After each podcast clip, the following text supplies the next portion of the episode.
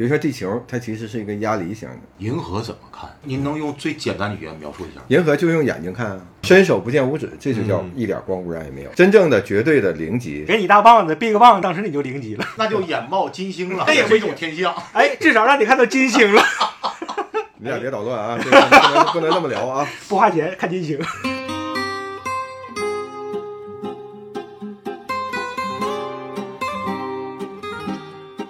要么不整，要么整好。这里是不好整，两个不惑老爷们儿的闲聊电台。 L'amour c'est pour rien. 既然生活不好整，这波酒杯碰出声，我是老布，我是老好，来，哎，今天声儿多呀，荣幸的请到了嘉宾，嗯，两位嘉宾。先说我的大学师哥孙宇，中国天文协会会员。跟你一样是厦大的高材生，啊，哦， 我也跟他沾光了 吗？咱先让师哥跟大伙儿打个招打呼个。招呼吧，来啊，来大来，家 好，然后第二位嘉宾就是以前我们大家都认识过的声优小黑，不好整每一期的片头和片花的声音提供者。好久没请嘉宾来了是吧？好而久且了这期重磅嘉宾呢，我是非常非常期待这期节目，我也是，我甚至于在录这期节目之前做了不少功课，是不？看了不少科普的 书，各不方面的，因为今天我们是要聊天文。我一说天文，你觉得高深不？现在我觉得挺高深，而且我今天还带了挺多问题来。啊，这位朋友呢，他应该会以非常非常浅显、非常非常易懂的方式，让我们了解关于宇宙、关于天文。嗯，是不哎是？因为他经常平时组织一些亲子活动，呃特对别是啊嗯，不过你刚才说这个有点操纵这个意味在啊，嗯，你怎么知道呃我的师哥会用浅显的方式弄不好一顿术语给你砸晕也不一 我定？怕我听不懂啊。 好吧，开始聊吧。怎么问问题呢？怎么切入呢？其实我姑娘正好是前两天刚问过我一个问题，她说宇宙到底是怎么来的？她可能不知道搁哪儿就知道这个词嗯了，当时就给我也问住了。其实你说地球在太阳系里面可能嗯啊，可能再往外还有更大的一个空间，到底这个地球是咋来的，宇宙是咋来的？嗯，这个一直是我的一个问题，所以我今天我就抛出一个比较入门的一个嘴边的问题，嘴边的哦问嗯题，对啊，我也有这问题，是不？小黑你也有吧？我就想问，想学天文、看天文，这投入大不大？ 跟你们哥几个聊聊啊。啊，我这个组织孩子们看星星这么多年的这个对天文科普活动啊教学，我的很大的一个体会就是，像老好你姑娘提的那个问题吧，特别常见。还有一个呢，就是孩子爸爸们提的问题呢，就是小黑那个就特别常见。就是其实很多朋友们呢说这个天文这个东西，它无非是几个方向去关心。第一种关心呢，就是这个宇宙的奥秘，它不只是一个，它有很多奥秘。这些奥秘到底什么时候能揭开？嗯，这也不是咱们这一代人，就自打有人类，人类开始望天以后，第一眼看到宇宙，看到这个夜空的时候，他就会想，我的眼前到底是什么？那是不是说观星这是一个最古老的职业？必须是，如果要讲到哲学、宗教，讲到人类文明的起源，都起源于人们对天的好奇。下到刚会走，上到九十九，所有的人都关心一个事儿：我们从哪儿来？再有一个问题就是我们去哪儿。很多朋友认为天文学是数理化，像小黑说的，我买套设备到底需要多少钱？你买设备不就是实物吗？它要涉及到光学、电学、数理化的那些知识的东西在里边。但其实天文并不只是这些，天文首先一步它就是哲学，是一个人三观的一个体现。老好，你姑娘提出了这个问题哈、啊所有的人心里都在想，到现在为止也没有一个百分之百确认的一个答案。啊，是吗？就在科学界，嗯为什么呢？因为我们现在所提出的就是宇宙构成或者宇宙形成这么宇宙个理论，诞生，诞生的这么一个理论啊。这个理论到现在为止都是猜想。我们中国古代也好，外国古代也好，今之我们中国古代有三种学说，一种学说叫盖天说，一种学说叫浑天说，还有一种学说叫宣夜说。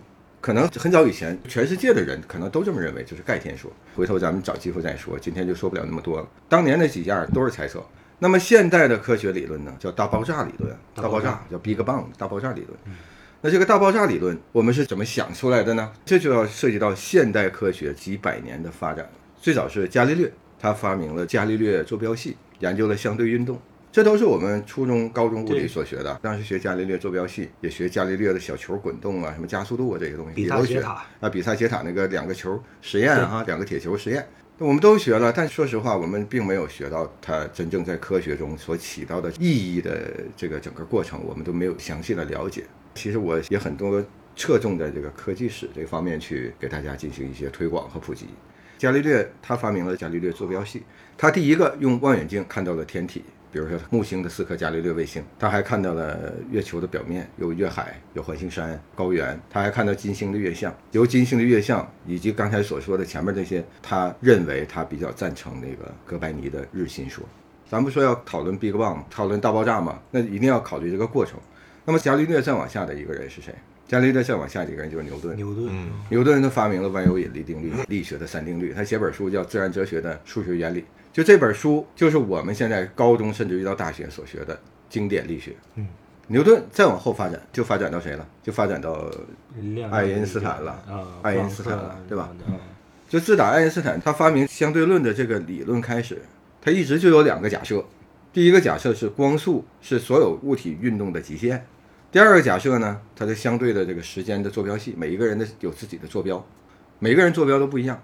那么这些假设就导致了一个问题啊，就他的理论它建立在这些假设之上，它的数学公式再怎么精美，是不是也可能会错呀？嗯，那么很多后来的科学家就产生了这个宇宙到底产生于哪儿的这么一个推测，推测来推测去呢，大家就认为它可能产生于一个非常小的一个起点。爱因斯坦的相对论是可以推导出来黑洞的，整个宇宙最早的那个起点那个位置，可能就相当于现在的黑洞。那个字儿他没念有奇是吧？不念对基点，起点啊起起点点啊，那个点哈、它没有空间，也没有时间。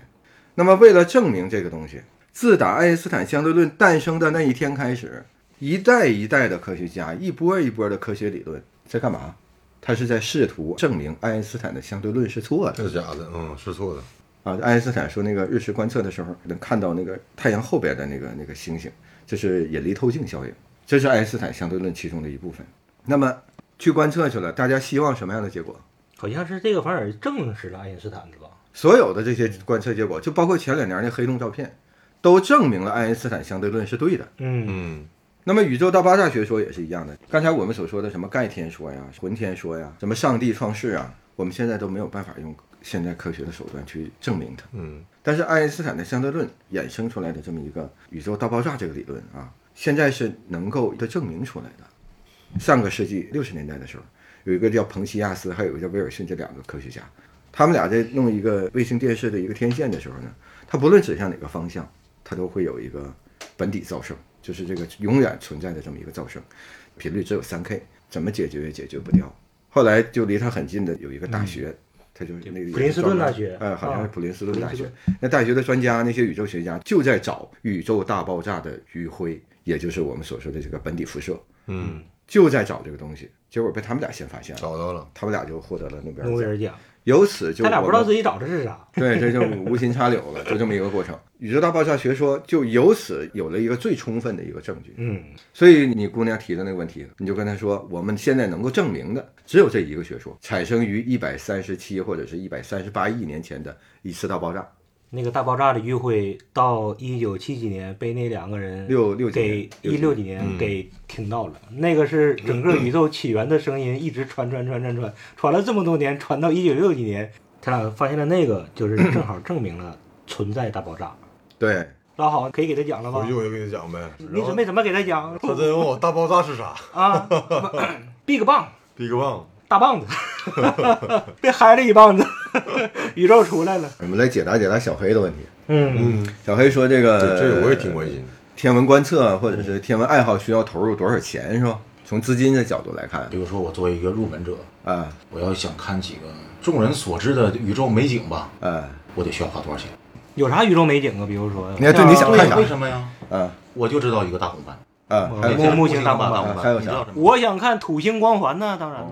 这几大行星最漂亮就是土星吧你？还想看啥？这我估计不得花个万八的，我估计你说少了，两万，哎，我还想看太阳 黑子。那个更难了吧？那就得五六万了。所以说嗯呢，就是天文学呢，它是分几个步骤的啊。嗯你喜欢天文学，第一步你可能到野外去看星星，这是观测啊。嗯但看星星也分好几个级别啊，不详细谈。那么再下一个步骤呢，就是绝大多数的天文爱好者所做的一件事，用相机去拍星星。星轨什么玩意儿的，啊，对，拍星轨啊，拍银河呀、拍月亮啊，拍你说的行星啊这些东西，这是第二个部分啊。呃，有很多天文爱好者基本上就停留在这部分。不不不，没有停留，下一部分就是发朋友圈了。啊，对，下一部分是发朋友圈儿的，然后就是这个基本上就这一个级别的多一些，在这个基础之上呢，再往上一部分呢，可能就更高深一点的喜欢天文摄影的一些人，拍一些那个我们叫深空天体，其实是什么呢？比如星云呐、星系啊、星团啊这些东西啊。然后再往上一个级别的，就应该喜欢天文的很多原理的部分的东西了。比如说，你可以看一看天体物理啊，恒星的演化，什么是红巨星，什么是赫罗图，啊，这些东西你都应该了解。如果这些东西都不了解，你就天文摄影也基本上不是特别合格的一个天文摄影师。嗯，因为你都不知道拍什么，对连不星对星都找不着。对这部分呢，我们叫数理化级别的天文爱好者，就是说你真能，呃，对天文学在数理化这个级别有所研究了。然后再往上一个级别，我认为就是比如说研究天文史，啊，研究人类哲学、宗教学，包括天文对人类哲学、对人类宗教、人类社会的影响，以及你生活中所涉及到的很多文化与天文之间的联系，这才是真正的到了研究天文学的这个顶级的水平。当然，你如果是专门的天文学家的话呢，这部分你可能多少也会知道一些。我认识很多天文学家，确实很厉害。就我说数理化那级别的，他已经到了极限了。他有很多天文学家是专门搞天文史研究的、人文研究的，有很多朋友学文科的，他学了很多二十四史啊，有学了很多哲学呀、呃社会学呀、政治学呀、啊八卦呀、周易呀、阴阳五行啊这些东西都学是吧？所有的这些东西，它都是跟中国古代的也好，外国古代的也好，人对于天的认识、天文观和世界观、哲学观都有非常大的联系的，啊，都起源于对天、对星空、对宇宙的认识。泛天文学讲，这些东西不都包括在内。嗯，每年过的春节，嗯，呃立法这个所有的部分全是天文学的内容，包括你看到的所有的历史书籍，没有一个不涉及到天文的。二十四史里边个个都有天文志，嗯，那沈括的《梦溪笔谈》里边有多少天文知识？所以这个东西它是囊括人类文明的，所以天文是非常非常大的一个学问，这是非常深奥。那么小黑所说的呢？考虑说我们怎么才能进入这个门门槛啊？就进入天文之天文学的我我这道大门我，以为学天文或者看天文是一呃，个就光是看星奢侈星的玩意儿，啊，奢侈是吧？嗯到底其贵不贵？其实我们喜欢天文看星星，第一步你其实什么设备都不需要，有眼睛就行。因为我们能看到的天文现象，刚才你们说的什么大红斑、嗯土星光环这些东西，其实没有必要直接就马上去看的，因为天象有很多种是完全不需要任何仪器去看的。你比如说流星雨、嗯，银河，你可以尽情的去享受，你只要有个车或者有朋友有车，你搭车去都可以。银河怎么看？你看，我一说到这儿你都懵了吧，是吧？您您能用最简单的语言描述一下？银河就用眼睛看啊。我也没看中银河，城市里边看不着，因为城市到晚上之后，各种的光的污染特光别污严染重。光，嗯，天文学家也好，或者天文学界也好，他把人类造成的或者是自然造成的光污染，它分成了几个级别，从零级到九级。就我们沈阳来讲，基本上九到八级，最大光污染最严重的位置，那北京他们不得那就是九级就就呗，就就最就高加加呗，呗九级就加就呗，加对，最高九级啊，就这么说。真正的绝对的零级是属于一点光污染都没有的，就是所谓什么叫一点光污染都没 有呢？伸手不见五指，那就只能把眼睛闭上了。伸手不见五指，这就叫一点光污染也没有。我给你大棒子，闭个棒，你当时你就零级了 那就眼冒金星 了，啊！对，那那也是不一种天象。哎，至少让你看到金星了， 你俩别捣乱啊，这个不能不能这么聊啊。不花钱看金星。所以我们很多城市里的朋友就认为，哎呀，这星星很少能见得到哈。嗯，光污染的级别虽然很重要，但是我们如果在城市里，其实可以看到非常多的星星。这一点呢，首先百分之九十九的朋友可能都不太了解，嗯就即便了解啊，这百分之一的朋友呢，可能都在家里伺候孩子啊、嗯，看电视啊，都干这些事儿。因为你不去看，他就永远看不到。所以这就是天文观测的第一步，你一定要走出去，走出家门或者走出室内，到光污染小一点的地方去，嗯，你就可以看银河。比如说我在沈阳，我想看银哎河，嗯，得花多少钱？去哪儿？花个油钱呗，对，油钱和车钱了，开到郊区呗。啊对，去哪儿？离任何一个城市啊，距离超过七八十公里吧，你就有可能看得到，一百公里基本上就能看得到，这非常棒的银河。告诉你了吧，七八十公里以外，光污染比较小啊看的地了方嗯银，河就得开始花钱了，花油钱呢，一百到二百左右。啊，不，那这是看银河啊，你要求有点高。其实我们在室内完全可以观测到很多星星。那我还没说呢，你你直接起点有点高了。要低的话，你就比如说我们现在看星座，看星座我们在室内就哎，咱们可以比一比，你们都能认识出几个星座？啊我现在连北斗七星都找找不到了。啊，那你这水平你应该从北斗七星开始看， 银河就先不要考虑了。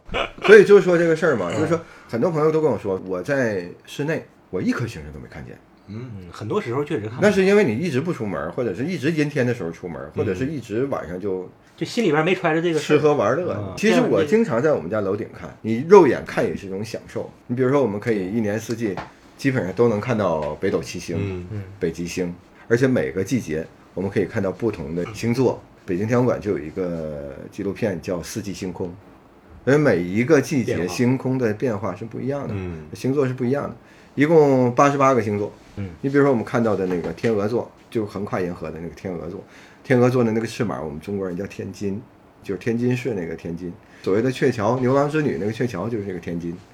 那牛郎星、织女星你肯定能看得到，这你大家都听过，但你没看过，很少看过，是吧？没看过所以其实很简单，你天天晚上可以看得到的。你如果觉得看得不清楚的话，你弄一个小一点倍率的星座镜，你就可以看到，嗯，因为那个可以增强你眼睛的观测能力。我做个广告啊，你愿意要的话可以考虑啊。小黑，赶紧买一个。星座镜、啊，镜是什么？就是它就是倍率非常小的一款镜子，但是它的视角特别大。要不一般我们的望远镜看到的只有几度，非常小，嗯你对想对看到对其中很小的一部分。那对于初学者像小黑这样的，我连星座镜都不建议你，我建议你最好先拿眼睛 看。所以这些星座你要认识，像你大先熊你先心里边揣着观星这码事儿，啊，对，我先总想。我是总揣着看北斗七星，其实北斗七看不星着很好看，认不准。你对现在这个季节路看北斗七星略微有点困难，因为北斗七星它基本上是平的，在北方的地平线以在地上。平线呢。哎，你问的时机有点不对，夏天的话就好看了。其实有很多更多的，你比如现在天上的木星和土星，你们至少应该能看得到。最近一阶段基本上是金星的东大距，临到日落的时候可以看到金星，非常非常亮。找个开阔一点的地方，比如说你家房顶，你你刚才说那个镜叫什么叫什么镜？星座镜，星座镜星座镜，对，淘宝价多少？淘宝上卖的至少得一千多。对，但起是哎点就有点高了。 人家老师都说了，你还没到进器材的嗯你那个先用阶眼段睛呢。看就行。而且刚才我跟你说，你说你非要去看银河，我跟你说你不要去看银河，你连邮费都省了，你再顺便先看星座。那我就你得先先买本星座图。你手机随便找一个星座的软件就有能看，那个软件儿星对图对软件就可以看。实在不行，上网下载几个星图也能看。我们小时候有两块钱一个那个塑料的那个或者纸质那个星图，那都 有。但对于我来说，我是小白啊。你先把北斗七星找着，你你先哪天，认几个星图，就是你哪你哪天跟先别跟人我，吹不了牛。 你哪你天看先他跟我们，去看。你还是发朋友圈的心态吧。 对，你哪天先跟我去看。你可以拿手机拍，这些星座可以手机都可以拍得下来。哦，还有一个问题，就刚才咱说的光污染，其实光污染到了晚上十一点以后会减弱很多，啊就看你愿不愿意熬夜了。在城市里啊，对没哎有，那时候肯定熬夜呢，那时啊候还在打游戏呢。熬夜喝酒那就是两回事儿了啊。然后这就是我们第一步的观星，其实嗯第一步观星可以看星座的，嗯，你用不着任何器材，你的成本就是走出去，出了你的家门到你家房顶，嗯或者找一个开阔一点的地方，有个广场就可以做到。最好不要在灯底下观测，有些广场的周围的灯很强，嗯这个星星这么大，实际上仔细一看，原来是个灯。是个是个， 我还不是你想的那个份儿上。 那他已经被那灯晃瞎了才那样的 呢。我插一句啊，小时候能看到的星星要比现在多，对不？对因为城市的光污染没有现在这么厉害，现在那时候可能也就城市几级吧，现在沈阳都九级了，你说是不现？在城市建设是越来越对啊这个厉害了，你各个那城区面积也扩啊大了。嗯，那个时候星星更明显光不好，所以那个时候呢，让人更多的看看天，是吧对？观观星，对因为星星就在那儿，很明显，一抬头就能看到。虽然现在城总市看不到，虽然城市大了，嗯虽然光污染强了，但是我们现在这个出行能力也强了。到底愿不愿意，能不能看到星星，不取决于客观因素，取决于你的主观因素。嗯还是主观因素不想看，啊。好像是两年多以前吧，就是有天晚上在外边跑完步回来之后，我就合计搁外边把汗先消一消，嗯，就停那一会儿呢，我就正好看到天上就有个星星特别亮，我不知道是啥星星啊，有可能我是现在我也织女星是不是不？当时我还想呢，哎呀，我多长时间都没看到过星星了，彼时彼境就把我触动了一下。我当时我产生一个联想，我就知道那个星星我看到它的时候，它是在多少多少多少年以前的样子，因为它的影像传到我的眼睛里边来，要跨过多少光年，我就想啊，哎呀，那么大的世界就在那儿呢， 就在眼前呢。一直都是视而不见。当我看到那星星那一刻的时候，这个让我挺激动的。嗯嗯嗯，但是就那激动那一下，再后来我就再也基本就就忘没了就没看过星 星。但是你没跟我在一起啊，嗯，你要 是那会儿就跟我在一块儿，天天都嗨一嗨。呃，那你就那你就忘掉狗血，只有远 方了，真的。哎，那我说还有一个问题，就是是不是所有的星球都是球状 的？是这样的，太阳系内呢有太阳、有日月，然后金木水火土这么几颗星星，我们能看到的天体啊。你看日月呢，我们中国古代叫太阳和太阴嘛，剩下金木水火土是中国的五行了。中国五行就来源于，因为我们呢只能看到五颗行星。如果我们能看到六颗行星，中国文化就会被改写。所以你看到的就是这些。那么刚才你说这个每一个星星哈、是不是都是球形？每一颗星星呢，形状可能都不完全一样啊。比如说地球，它其实是一个鸭梨形的，不是纯圆呃，的，对，不是纯圆的，是鸭梨形，但这个鸭梨非常非常的圆。像我们这地球这样的星星啊，我们叫类地行星，水星、金星、地球、火星都是类地行星。嗯，这样的行星它是由固态物质组成的，它固态的物质呢，它可能形状就会有一些凸凹不平啊，有一些变化，包括月球也是啊。嗯那这些东西我们绝对不敢说它是完全圆形的。嗯那么剩下的呢，土星啊、木星啊、海王星、天王星叫做类木行星。哦类感木、动了哦类木类似于木星的类木行 星，它们都是气态的，甚至于哦海王是气星、态的，天王星和海王星，它们都是属于冰巨星，它表面基本上都是冰。所以这样的这个气态行星，它外外边的大气大气层都特别的厚。这样的行星呢，你想想，就是如果是大气层在外边这个绕着一圈儿，绝对是一个趋近于非常圆的这么一个形状、啊。嗯所以我们知道的类地行星呢，不是那么圆，嗯但是其他类的像这种类木行星、呃气态行星就很圆它基本上就是很圆的。哦，这是一部分啊。那么下一部分呢，就是肉眼看不到的，像小行星、彗星，它们都是由固态的这些石子儿啊、冰块啊、冰晶啊，这些形状就比较各式各异了啊。比如说我们看到的爱神星，就跟个土豆似的。啊，我以为是个新型的呢呃，。啊嗯你说跟你个说土爱豆似的爱神星呃，就 它，你想多了啊，那个土豆似的啊，还有很多就是各种各种各样的小天体，不一而足了。啊，但这是我们太阳系内部的啊，太阳系外的所有的我们看到的亮点都是恒星，或者是星系，甚至于啊，恒星基本上是绝对一个圆形。液体和气体如果受到这个力是完全向心的，它绝对会形成一个比较完美的一个球。嗯这还不够完美，更完美的是中子星，中子星是绝对圆的。中子星是，比如说沈阳二环这一圈的直径大概是二十公里，中子星就那么大哦，那怎么发现呢？那也是颗 星啊，这么小啊，啊！对啊，这中子星就那么大，但它的质量至少是太阳的一点四四倍。嚯，哇，那是不是中子星也是恒星的一种？中子星是恒星演化的一个结果。恒星它其实都是很大的，包括我们太阳的体积也很大，它质量也很大。最初的原动力就是万有引力聚集在一起的。嗯，就万有引力这个东西一定要记住，它是宇宙的第一个最主要的一个力啊引。力，所有的物质都聚集在这儿，聚集在这儿。那么换句话说，万有引力是不是越聚集它就会压缩的越小、越小、越小，是不是这样？但是为什么太阳不会一下就坍缩进去呢？是因为它在不停的产生热核反应，也就是氢和氢的核聚变。有朝一日的话，它里边的东西它的反应就会越来越弱，无法抵抗巨大的引力。整个星星要怎么样啊？要坍缩，在坍缩的过程中产生的压力超级巨大，会使它整个产生一个强烈的一个反爆炸。这种爆炸的过程中，使中心产生了更大的压力，嗯周围产生了更大的这个飞溅，嗯这个叫超新星爆发。超新我们的太阳呢不够超新星爆发，我们叫新星爆发，啊、叫 nova，超新星太阳叫为什么不 supernova，是因为它质量少还是体积小？因为质量不够，质量不哦或者够是，不你达不到那个超新星爆发那级太别阳。也挺年轻吧？呃，太阳一半儿了嘛，一半太儿阳现在一百亿年的那个时间，它已经走过了四十六亿年时间， 哦，基本上咱们哥们儿这岁数了。嗯，对，就是，百呃然后岁嘛，对四啊十，六岁，臭美，你们想活到一百岁吗？ 然后这个爆炸的过程中呢，最终中心那个位置受到极大的压力，所剩的核心质量大于太阳的一点四四倍的话，它就会形成一个中子星，这就是中子星。哦，这个一点四四倍叫钱德拉塞卡极限，嗯比这个小几倍的，比如说不到一点四四倍的，就会形成白矮星。我们的太阳最终演化的结果就是一颗白矮星。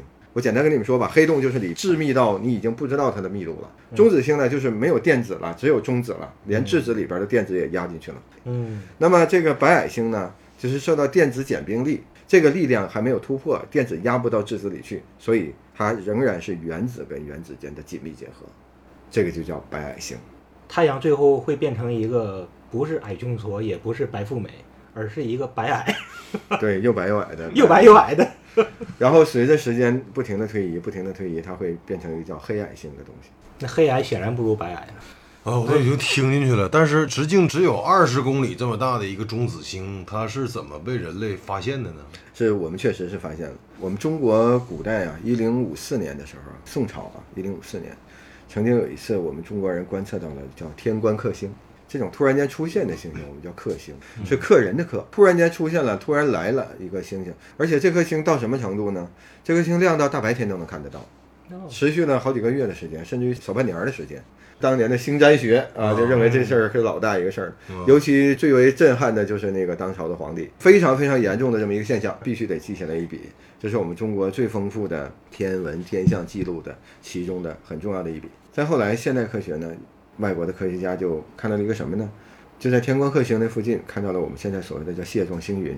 哦，这个蟹状星云，我们现在说就叫行星状星云，啊，说它像行星，其实它是超新星爆发以后所产生的那种星云状态的东西，就是换句话，就是超新星爆发的过程中的物质的一个喷溅。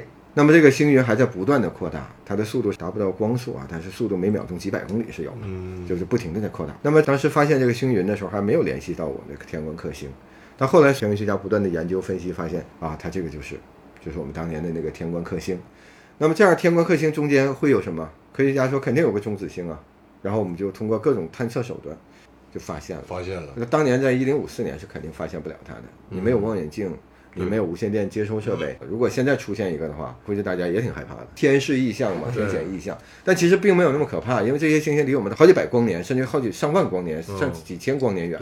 那么远的地方，一颗星星爆炸对我们的影响很小很小。哦，我跟你说，对我们地球影响最大的是月球，不要想那么多，我感觉哎都没我都够。听进去了都，对啊啊，几个问题得到了解答啊， 老好，你可以给你女儿说了，宇宙，嗯，就是 闭个棒，有人给另外一个人嗨一大棒。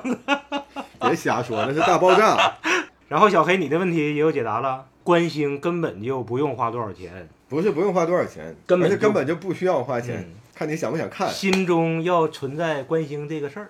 好对，咱们这期就先聊到这儿，谢谢飞虎老师，飞哎虎老谢谢师，小好我黑，们谢下谢期两位再嘉见宾。下期再见。下期我们就着刚才说到的天文学哎在我人间的应用，我还有好几个问题呢，下期问吧。下次再去 了。 Не сразу все устроилось, Москва не сразу строилась, Словам Москва не верила, а верила любви. Снегами запорошена, листвою заворожена, Найдет тепло прохожему, а деревцу земли. Александра, Александра, этот город наш с тобою, стали мы его судьбою, ты вглядись в его лицо, чтобы ни было в начале, ударит он все печали, вот и стало обручальным нам садовое кольцо.